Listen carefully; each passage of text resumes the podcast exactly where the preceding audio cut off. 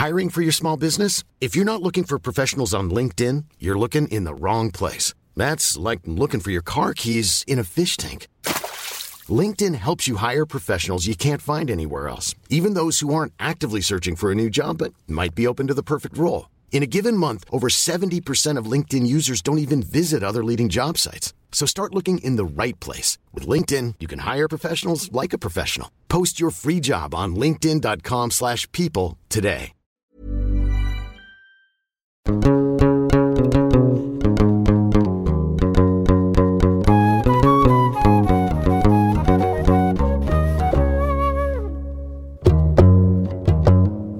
à tous, bienvenue dans ce nouvel épisode de Jeans. Cet épisode, bien singulier, est une suite logique de l'épisode précédent avec Nader Alami, qui nous expliquait les enjeux des rencontres en ligne pour les personnes arabes et ou musulmanes de France. Dans l'épisode d'aujourd'hui, on quitte le point de vue hétérocentré et on va à la rencontre d'autres terrains de jeu, de séduction et de rencontre, celui des personnes arabes et ou musulmanes gays, bi, trans et plus. Décortiquer les dialectiques entre race, sexe, genre, ethnicité et religion, démouler les stéréotypes physiques autour de la personne racisée, définir ce qu'il y a d'abject dans les quelques dialogues qu'on va vous partager. Nous allons aborder cet épisode sous le prisme de l'intersectionnalité, au sens de Kimberly Crenshaw. Alors, l'intersectionnalité, c'est quoi? Pour rappel, c'est quand on étudie les formes de domination et de discrimination subies par des personnes qui connaissent des identités plurielles, non pas séparément, mais dans les liens qui se nouent entre elles. Typiquement, en France, quand on est arabe et ou musulman, on risque potentiellement de subir un système oppressif raciste et ou islamophobe. Quand on est gay, on risque de subir une oppression homophobe. Quand on est arabe et gay, par exemple, on risque de subir plus que la somme des deux oppressions. On devient un groupe encore plus minoritaire et donc sujet à de nouveaux types de discrimination, voire des violences. Alors, je préfère quand même avertir à l'avance tous les auditorices que cet épisode se caractérise par des propos rapportés qui sont crus, vulgaires, voire violents, et qui peuvent choquer. Donc, euh, disclaimer, le but de cet épisode n'est pas d'exposer de manière voyeuriste les atrocités que certaines personnes balancent anonymement sur des réseaux de rencontres, ni de mettre de l'huile sur le feu, mais plutôt de les déconstruire ensemble pour comprendre les dynamiques de domination et d'oppression qui se jouent sur les corps racisés dans les applications de rencontres. Pour ce faire, je suis en très bonne compagnie puisque j'accueille Miguel Schema dans Jeans aujourd'hui. Il est jeune, il est encore étudiant en médecine, mais il écrit déjà des chroniques pour le Bondi Blog. Il a créé en juillet 2020 le compte Instagram Santé Politique qui montre le rapport qu'entretient le monde médical avec les corps minoritaires. Il est surtout le fondateur du compte Péracisé versus Grinder, c'est-à-dire personne racisée versus Grinder, avec près de 15 000 abonnés, qui fait éclater au grand jour des horreurs racistes ordinaires et la fétichisation des corps non blancs sur Grindr, l'application de rencontre entre hommes la plus téléchargée. Il va aujourd'hui nous expliquer en quoi ces messages bénins sont en fait des torrents de violences racistes, presque impunis, et en quoi c'est le reflet d'un racisme systémique qui s'est aussi immiscé dans la communauté LGBT+. Mon cher Miguel, salut à toi et merci de te joindre à moi pour nous partager tes analyses super intéressantes sur le dating des personnes racisées LGBT+. Salut la même. Ce que je te propose pour entrer tout de suite dans le vif du sujet, c'est que je lise cinq types de conversations que tu avais capturées pour que tu nous expliques en quoi c'est problématique. Alors, le premier type de conversation, ça concerne l'impossible identité du rebeu gay. Alors, je lis le message. Tu ne seras jamais accepté par tes congénères arabes parce que PD, et jamais par les Français parce que bougnoul. Suscite-toi. Émoticône couronne, émoticône drapeau français. Pour moi, il y, a, il y a deux choses qui se jouent. Il y a à la fois cette idée que euh, l'homophobie serait un truc euh, importé dans l'Occident par les, les Arabes Oui. et euh, qui aurait en fait une impossibilité d'être à la fois gay et arabe. Et que ces, euh, ces identités sont mutuellement ex- exclusives en fait. Et que en fait, choisis la mort parce que ni les Arabes, euh, parce que tu es PD, ni nous, parce que tu es arabe, nous t'accepterons. Donc en fait, tu n'as pas de possibilité d'exister. Et c'est aussi une vision raciste de ce qu'est l'homophobie, comme si c'était un truc euh, des étrangers en fait, et que d'un coup, dans l'Occident, il n'y a pas d'homophobie. Je pense qu'on peut juste rappeler que la manif pour tous a été majoritairement constituée de la bourgeoisie blanche parisienne. Tout d'un coup, là, on ne va pas dire que c'est la faute des immigrés, la faute des jeunes de banlieue, etc. etc. C'est aussi la, la vision, ce qui a créé le colonialisme et euh, tout autour des corps arabes, de leur impossibilité. En fait, ils sont des hommes sauvages, bestiaux, et ça ne peut pas coïncider avec la vision qu'on a que sont les faux hommes, entre guillemets, que, que sont les minoritaires sexuels. C'est intéressant. Alors, ça m'amène du coup à la deuxième conversation qui revient sur cette bestialité-là, sur cette violence, la terreur du rebeu. T'es terroriste Je cherche rebeu terroriste pour bonne éclate. C'est bien connu, vous êtes tous des voleurs et des terroristes. Encore un sale le responsable de l'attentat de Nice. Une autre conversation dit Je cherche rebeu actif macho. Pourquoi rebeu? C'est plus kiffant. Ils ne nous aiment pas. Du coup, ils sont bien machos. Ça, ça c'est un truc qu'on a tellement vu euh, dans l'histoire. Et c'est un truc tellement ancien, tellement bien ancré dans les inconscients. Euh, je pense que Todd Shepard dans euh, France, Sex and Arab Men. Mm-hmm. Et en fait, il a très bien montré comment, à partir de la guerre d'Algérie, etc., les corps arabes ont été construits comme des corps dangereux. Et, et, et, ce qui se passe en ce moment avec le terrorisme, je pense qu'on a ça depuis le, le, 11 septembre 2001, de, construire les, les, hommes arabes comme des gens qui sont dangereux pour la société. Et de cette dangerosité, jaillirait une sorte d'orgasme de, extrême. Et d'un coup, quand on s'est baisé par un arabe, un mec dangereux, il y aura un truc de l'orgasme suprême, en fait, au-dessus de l'orgasme banal. En fait, c'est une bombe prête à exploser et c'est un orgasme prêt à exploser. Ah, exactement. Et tu vois qu'ils font pas partie euh, dans l'inconscient et même dans ces gens-là, ils font pas partie de l'interaction de la sexualité en fait. Ils sont là, ils font les choses qu'on leur demande. Et moi, ça m'a fait beaucoup penser. D'ailleurs, c'est le texte que j'ai écrit euh, par la suite au, livre euh, Celui qui mérite d'être aimé d'Abdel Ataya, où en fait, donc le personnage du, roman est un jeune gay pauvre. Et tout d'un coup, il rencontre Emmanuel, qui est un trentenaire parisien gay. Et bref, il fait un travail de présentation et il parle d'André Gide et Oscar Wilde. Et cette scène où Oscar Wilde emmène André Gide en Algérie et lui offre un homme arabe, un garçon arabe, et tout d'un coup, libération sexuelle euh, d'André Gide. Et ce que dit euh, Ahmed et euh, Abdelataya, qu'en est-il du garçon arabe en fait?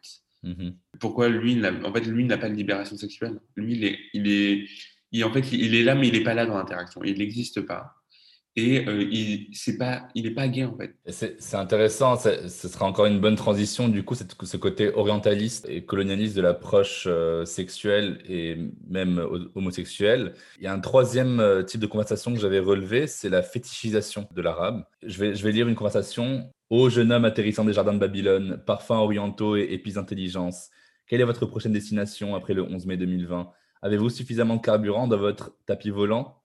C'est ça, c'est qu'il y, a tout un discours, toute une représentation qui est autour des corps arabes, qui est totalement fantasmée, qui est issue d'une histoire euh, coloniale euh, très présente dans les interactions, dans les inconscients, dans la manière dont on voit ces corps-là. Et tout de suite, si ce n'est pas un safari, euh, un safari sexuel qui va dans les banlieues, genre ah oui, le truc Cité Beurre quoi. Dans le porno gay, le site Cité Beurre, c'est hyper spécialisé dans les vidéos porno amateurs entre arabes, parfois hétéros, parfois homosexuels dans des garages, dans des caves où les signes islamiques sont mis en scène. C'est une, une, boîte de production de porno qui en fait fonctionne dans euh, l'imaginaire et le fantasme de l'homme arabe de banlieue. Et des hommes arabes hétéros qui font du mm. porno gay en fait. Pourquoi ils sont hétéros? Oui, justement. Pourquoi d'un coup, c'est en fait d'un coup, tu as, un homme blanc et gay pour le coup, et qui entre en interaction avec un, un, homme arabe, mais hétéro.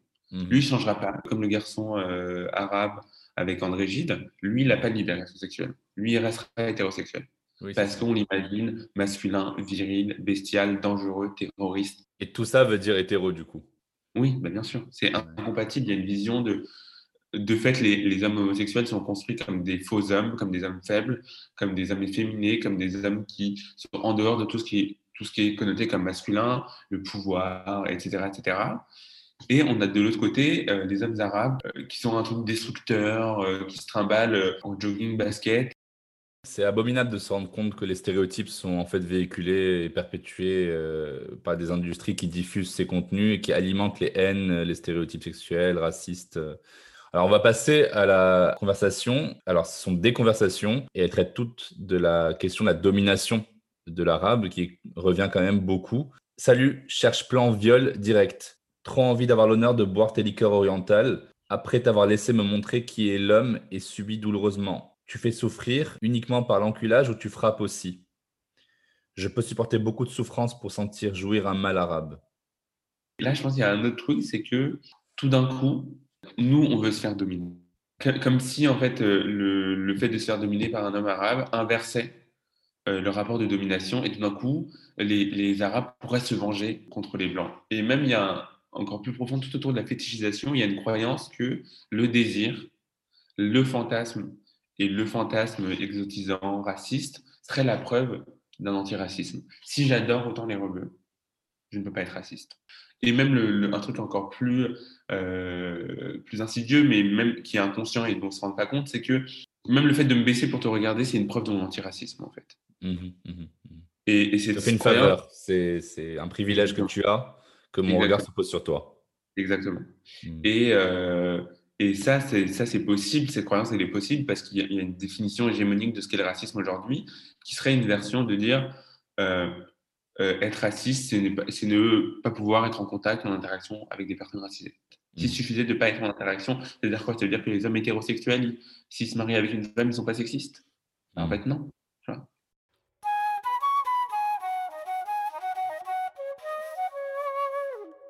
Je ne résiste pas à l'envie et la nécessité d'exposer aussi en bonus, ou plutôt en malus, euh, la gravité des propos de quelques conversations violentes à l'égard des Noirs. Alors, bon, en l'occurrence, il existe des Noirs arabes et il existe des Noirs musulmans. Donc, ça tombe complètement dans le propos de Jeans. Mais au-delà de ça, euh, la violence, ces propos-là, sans les fétichiser, est importante à déclarer pour que les gens se rendent compte en fait de ce qui peut se passer dans les conversations euh, quotidiennes, dans les applications de rencontres.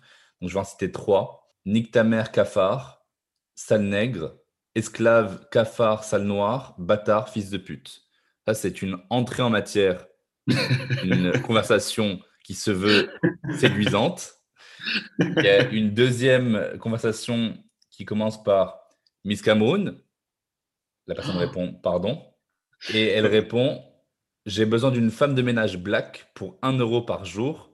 Tu commences demain à l'aube 4h30, précise et avec le sourire. Et, la troisième conversation commence par Salut Bamako, chaud pour sortir de ta case et bouffer ma poutre enduite de nuggets ou poulet. du coup, je me demande comment ça peut rester aussi impuni, comment ça peut être aussi fréquent. J'en ai vu d'autres. Hein à aucun moment euh, ta proximité ou les actions que tu fais genre, peut t'absoudre ou t'empêcher d'être raciste en fait. Et il ne suffit pas d'être en interaction ou entouré de personnes racisées pour tout d'un coup euh, que ça euh, écroule toutes les représentations, toute la manière dont le monde social fonctionne, tout, tout ce que tu as intériorisé en toi en fait. le monde social et son organisation, c'est aussi imprégné en nous et derrière chacune de nos actions, chacune de nos perceptions, chacun de nos discours, chacun de nos propos, je pense à Didier Ribon qui disait pour comprendre la réalité d'une interaction entre deux personnes, il, faut un, nombre de travail, de déconstruction, de lecture, de recul théorique, de pratiques réflexives, etc. Tellement important en fait. Donc en fait, s'il suffisait d'être en proximité avec des personnes minoritaires pour pas les opprimer, ça se saurait en fait. Mmh mmh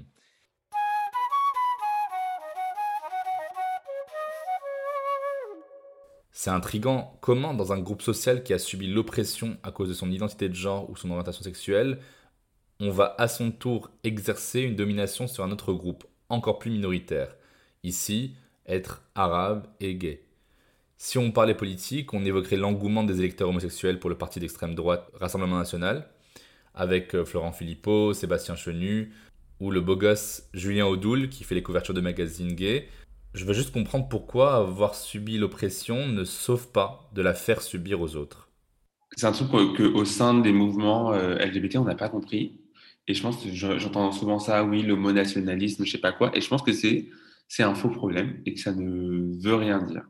Et que on se trompe de problème. En fait, le problème, c'est pas l'homosexualité ou que des personnes minoritaires, tout d'un coup, ne comprennent pas d'autres oppressions. Le problème, c'est la blanchité, en fait. Hmm. Et ils ont une vision blanche du monde et que tu peux, et je pense, je, je pense à, Antoine Didier qui euh, parlait de 68 et comment, en fait, il peut y avoir différents découpages. Et les luttes ne sont pas une, euh, tous ensemble, tous réunis. Et donc, en fait, il faut se concentrer sur un problème et un problème précis, c'est la blanchité. Et ensuite, sur la question de l'expérience. Et moi, j'y croyais beaucoup à ça.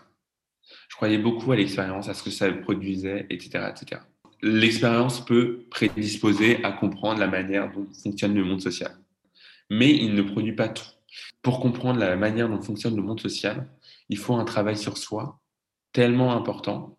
Par exemple, si on parlait du Miguel d'il y a cinq ans, euh, qui était sarkozyste, qui était de droite, qui savait pas parler des questions LGBT, qui était dans le placard. Et euh, Miguel, il savait pas parler des questions raciales correctement. Il savait pas parler des questions LGBT correctement. Et je pense, moi, c'est un truc qui me chiffonnait, que je comprenais pas vraiment. Et de fait, ça ne veut rien dire. On peut à la fois faire l'expérience de quelque chose et comprendre très bien, par exemple, pour Franz Fanon.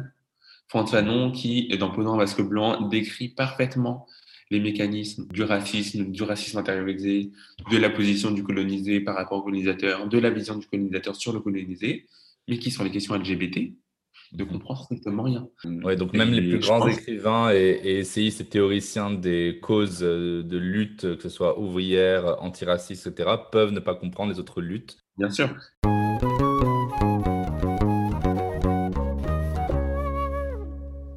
Grindr, c'est encore un des seuls lieux de socialisation des communautés gays pour les personnes arabes euh, et ou musulmanes en France, qu'elles soient AOT ou pas d'ailleurs.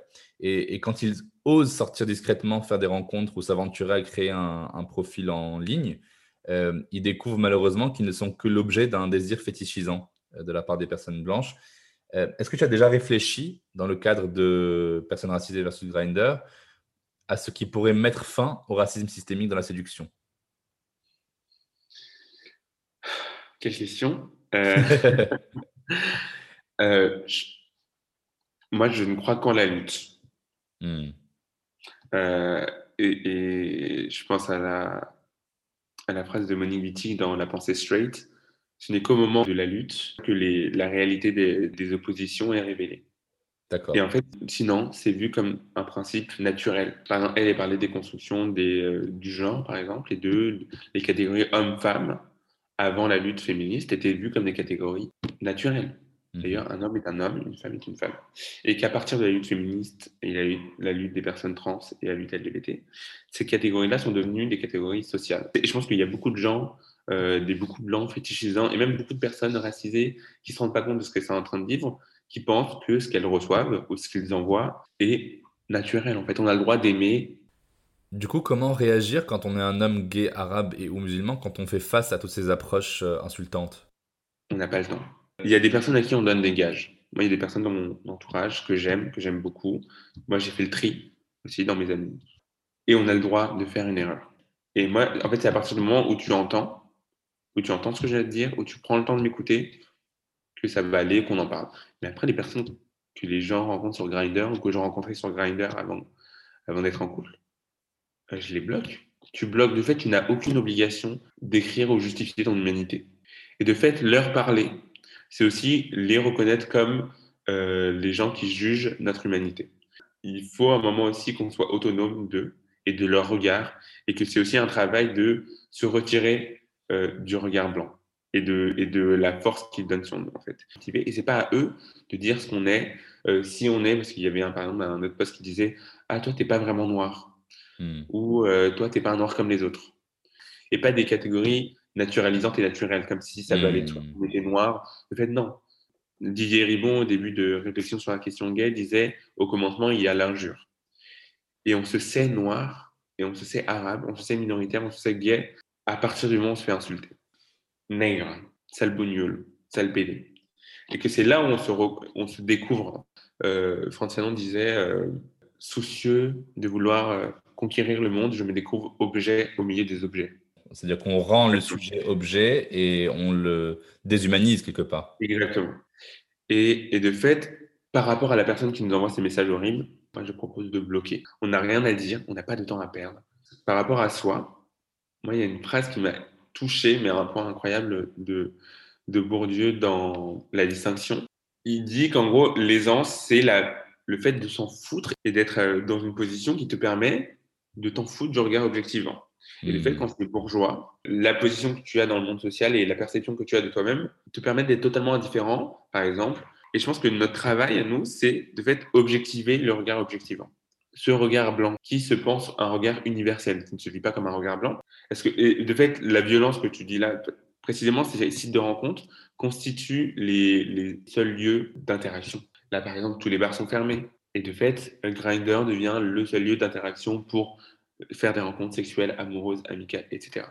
Je suis normal, j'ai le droit à un désir, je ne suis pas un extraterrestre, etc. Et donc, de se créer un compte après tout ce travail et de se voir minoritaire dans la minorité et insulté, c'est un truc destructeur, mais de fou, quoi. Je rappelle au passage que Grindr est présent dans la majorité des pays arabo-musulmans et qu'il est malheureusement encore utilisé comme une arme gouvernementale pour traquer les homosexuels, les identifier, voire les réprimer. C'est un phénomène cyclique de chasse aux sorcières et de délation auquel les personnes hétérosexuelles participent avec des faux comptes ou la police elle-même comme au Maroc récemment ou en Égypte par exemple, où les personnes LGBT+ sont interceptées et finissent fréquemment derrière les barreaux, puis violentées. Grindr, c'est donc loin d'être un espace sécurisé où les personnes LGBT+ peuvent se retrouver simplement et à l'abri des oppressions.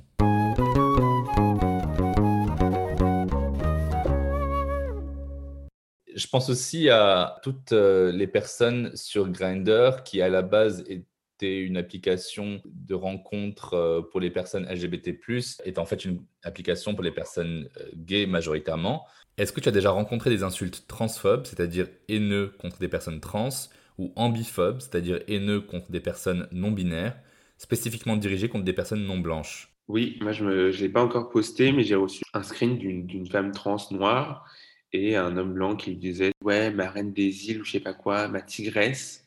Donc oui, il y avait un mix entre euh, transphobie, racisme et comment euh, les deux s'imbriquent pour en fait constituer la femme noire, euh, panthère. Est-ce que tu peux expliquer pourquoi c'est problématique de parler d'une femme noire, qu'elle soit trans ou cis, comme une panthère, une tigresse Et le problème, c'est que c'est perçu comme quelque chose de positif, en fait, d'être une lionne, une tigresse, une panthère, avoir une grosse bite, etc. Et, et, en fait, les, les, les, blancs dans le désir, j'ai l'impression qu'ils sont toujours un peu dans un truc de safari géant, en fait. Hmm. À la chasse. À la chasse. Et même, par exemple, je peux prendre l'exemple d'André Gide, qui est accompagné d'Oscar Wilde, et Oscar Wilde lui donne, lui donne, lui offre un garçon arabe. Comme si c'était une possession, euh, un cadeau. Mais oui, de, de safari. Euh. Catastrophique. Alors, euh, je voudrais poser quand même une dernière question qui aborde plutôt le domaine de la santé, puisque malheureusement, l'imaginaire collectif racialise encore les personnes selon leur origine ou leur couleur de peau. On parle de syndrome méditerranéen, de seuil de tolérance de la douleur chez les Noirs, que ce soit pour le VIH ou d'autres MST. Comment les corps racisés malades sont appréhendés par le corps médical blanc? Quand, on parle du racisme de certaines institutions de l'État, on parle très souvent de la police. Et on oublie de dire, et je pense qu'on ne s'en rend même pas compte en France aujourd'hui, parce qu'en France, on dit on a la carte vitale il n'y a pas de problème avec le système de santé. Euh, de fait, les représentations des corps noirs et des corps racisés ont un impact indéniable sur leur prise en charge. Pour moi, la, douleur constitue un sujet extrêmement important et intéressant parce que, de fait, en médecine, on n'a aucune manière de mesurer précisément la douleur d'un patient. Donc, le patient est la seule personne à même de dire son niveau de douleur, comment elle a mal. Et donc, la remise en cause de la douleur, la prise en charge de la douleur, ou pas, relève non pas d'un savoir médical, mais de la représentation et du regard que porte le soignant sur le soigné. Donc si on dit syndrome méditerranéen, ça ne repose pas sur une... Déjà, on ne le retrouvera jamais dans, dans les livres de médecine, pour le coup. Euh, c'est un truc officieux qui est dit dans les services. Hmm. Euh, de fait, ne repose que sur la représentation que ces soignants ont des corps arabes. Et donc, qu'est-ce que ça dit, en fait? Une médecine qui croit ne pas être politique, ne pas être sociale, qui est en dehors de tout ça, et qui est juste dans les faits scientifiques. C'est comme ça qu'elle se présente, c'est comme ça qu'elle s'imagine, c'est comme ça qu'elle se perçoit. De fait, ne l'est pas du tout. La représentation sociale des corps et l'histoire politique des corps au sein de la médecine, mais même en dehors de la médecine, a un impact indéniable sur la santé. Et il faut que la médecine le comprenne aujourd'hui. Et les corps malades, les corps racisés malades, par exemple pour, les, pour ce qui est des corps euh, arabes euh, et noirs, ne le sont pas. De fait, c'est des corps bestiaux. C'est des corps qui ne sont pas malades. C'est des corps sauvages. Donc, ils ne subissent pas la douleur. Ils ne connaissent pas la douleur. Et c'est pour ça qu'on voit euh, que, par exemple, un taux de mortalité chez les femmes noires euh, qui accouchent, en fait, très important par rapport au taux de mortalité des femmes qui accouchent en général. aux États-Unis, les, les, femmes noires euh, qui accouchent ont deux fois plus de chances de mourir de l'accouchement que les femmes blanches. Elles ont quatre fois moins de chances de recevoir de la morphine ou des antalgiques pour réduire la douleur que les femmes blanches. Est-ce que tu ne penses pas que pour les questions des maladies sexuellement transmissibles ou du VIH, y a un côté euh, raciste dans le, du corps médical par rapport à, ces maladies-là, comme étant des maladies de personnes sales ou de personnes... Euh, le VIH, le sida, a été une maladie d'homosexuels, de toxicos, euh, d'hémophiles et des haïtiens. C'était absolument fou comment les haïtiens ont été construits comme... Euh, et des immigrés aussi qui venaient apporter le VIH. Alors, je veux dire un truc encore plus fou, c'est que au Maroc, par exemple, le sida et le VIH sont des maladies de l'autre. Donc, en fait, ce sont des maladies d'Européens. C'est-à-dire chacun se rejette la faute. La maladie de l'autre, c'est-à-dire une personne qui est non hétérosexuelle, qui est euh, non musulmane, qui est non arabe, qui est non maghrébine, qui en fait représente euh, la déviance euh, sexuelle ou qui représente la débauche surtout. Beaucoup de gens pensent que cette maladie ne peut pas leur arriver. Et donc, en fait, les personnes qui sont atteintes du VIH ne, ne vont pas chez le médecin, en fait. Ils veulent pas annoncer ou savoir qu'ils ont le VIH. Ils préfèrent ne pas le savoir et mourir plutôt qu'avoir le stigmatisation euh, par rapport à la maladie. je pense aussi au livre de Suzanne Sontag, euh, Le sida et ses métaphores, qui est absolument hallucinant et absolument hallucinant de lire aujourd'hui euh, que vraiment elle dit que le virus est construit comme un élément étranger qui rentre dans le corps. Et donc, euh, la manière de gérer le virus et qui a été cette manière-là, c'est une manière euh, militaire. Aujourd'hui, en 2020, avec le Covid, on a un président qui dit nous sommes en guerre. Et toute cette manière dont le virus a été constitué comme un virus des personnes asiatiques, c'est les Chinois. On a encore beaucoup d'Asiatiques qui se font agresser. Et ce qui est intéressant, c'est que la médecine croit toujours qu'elle gère que des, que des corps et des tissus, mais en fait, c'est aussi des corps sociaux. Et si la médecine se donne comme tâche de soigner, il faut qu'elle s'en donne les moyens. C'est-à-dire qu'il faut qu'elle fasse un travail réflexif sur ce qu'elle produit, sur comment elle perçoit certains corps, comment elle traite des douleurs. Et, de fait, elle ne, pourra, elle ne sera pas en train de soigner si elle ne fait pas ce travail-là.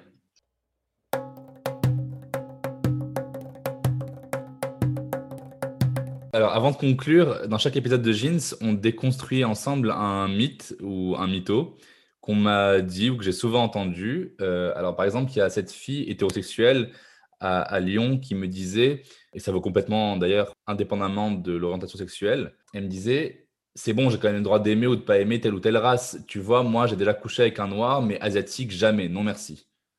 Pourquoi c'est problématique d'entendre ça? Euh, parce que déjà, c'est croire qu'il ne s'agit que de désir et qu'on est en train de parler, qu'on est en train de contrôler ses désirs en fait. Ce pas des catégories naturelles. Ce dont il est question là et ce qui nous pose problème et ce qu'elle ne voit pas, c'est la manière dont on utilise des catégories sociales comme des catégories naturalisantes et racistes en fait. Et à moi, il faut comprendre qu'il n'y a rien de naturel et de normal de j'adore les noirs. Qu'est-ce que ça veut dire les noirs? Quand tu dis les noirs, qu'est-ce que tu vois? Qu'est-ce que tu perçois? Quand tu dis les asiatiques, de quoi tu parles? De fait, quand elle dit des Asiatiques, j'aime pas, je présume qu'elle parle euh, des Asiatiques comme des gens qui sont pas virils, qui sont imberbes, petits, vicieux, avec des petits sexes. Et de fait, ce qui pose problème, c'est ton racisme en fait. Et c'est la manière dont le colonialisme et le racisme ont forgé ta perception et comment ils sont opérants dans ton désir. C'est pas ton désir qui pose problème. Et à un moment, il faut avoir conscience que quand on croit qu'il se joue quelque chose, il se joue tout à fait autre chose. Et c'est pas des désirs dont on parle en fait. C'est de la manière dont le regard blanc se pose sur des cordons blancs et comment tout cela est raciste et inacceptable. Merci beaucoup Miguel Schema pour ces mots justes de fin qui concluent cet épisode. De rien. Voilà pour l'épisode d'aujourd'hui, autant couleur, de l'arc-en-ciel, j'ai envie de dire. Si l'on devait rappeler quelques points essentiels à retenir, ce serait 1. Les discussions crues, voire cruelles, entre hommes gays sur les applications de rencontres Rendre compte des stéréotypes racistes qui pèsent sur le dos des hommes gays arabes et ou musulmans. 2. La fabrique des corps masculins arabes est aussi produite par le désir objectifiant de l'homme blanc. Non, un arabe et ou un musulman, quelle que soit son orientation sexuelle, n'est pas forcément poilu, bien membré, viril, agressif et violent.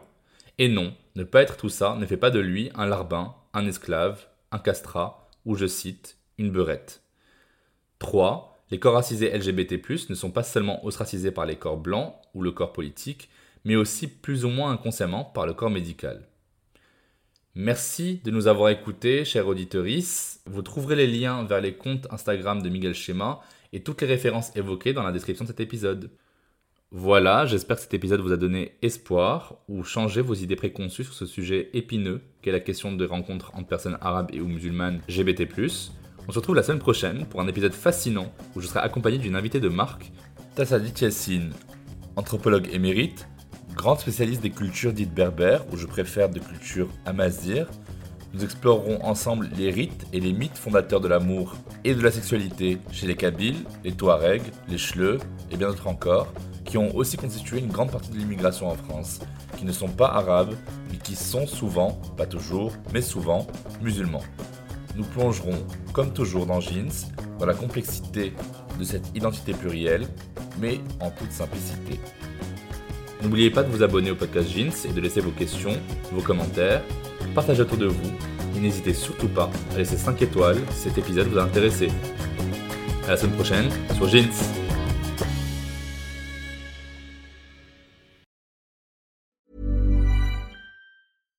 When you make decisions for your company, you look for the no-brainers. And if you have a lot of mailing to do, stamps.com is the ultimate no-brainer. It streamlines your processes to make your business more efficient, which makes you less busy. Mail checks, invoices, legal documents, and everything you need to keep your business running with stamps.com.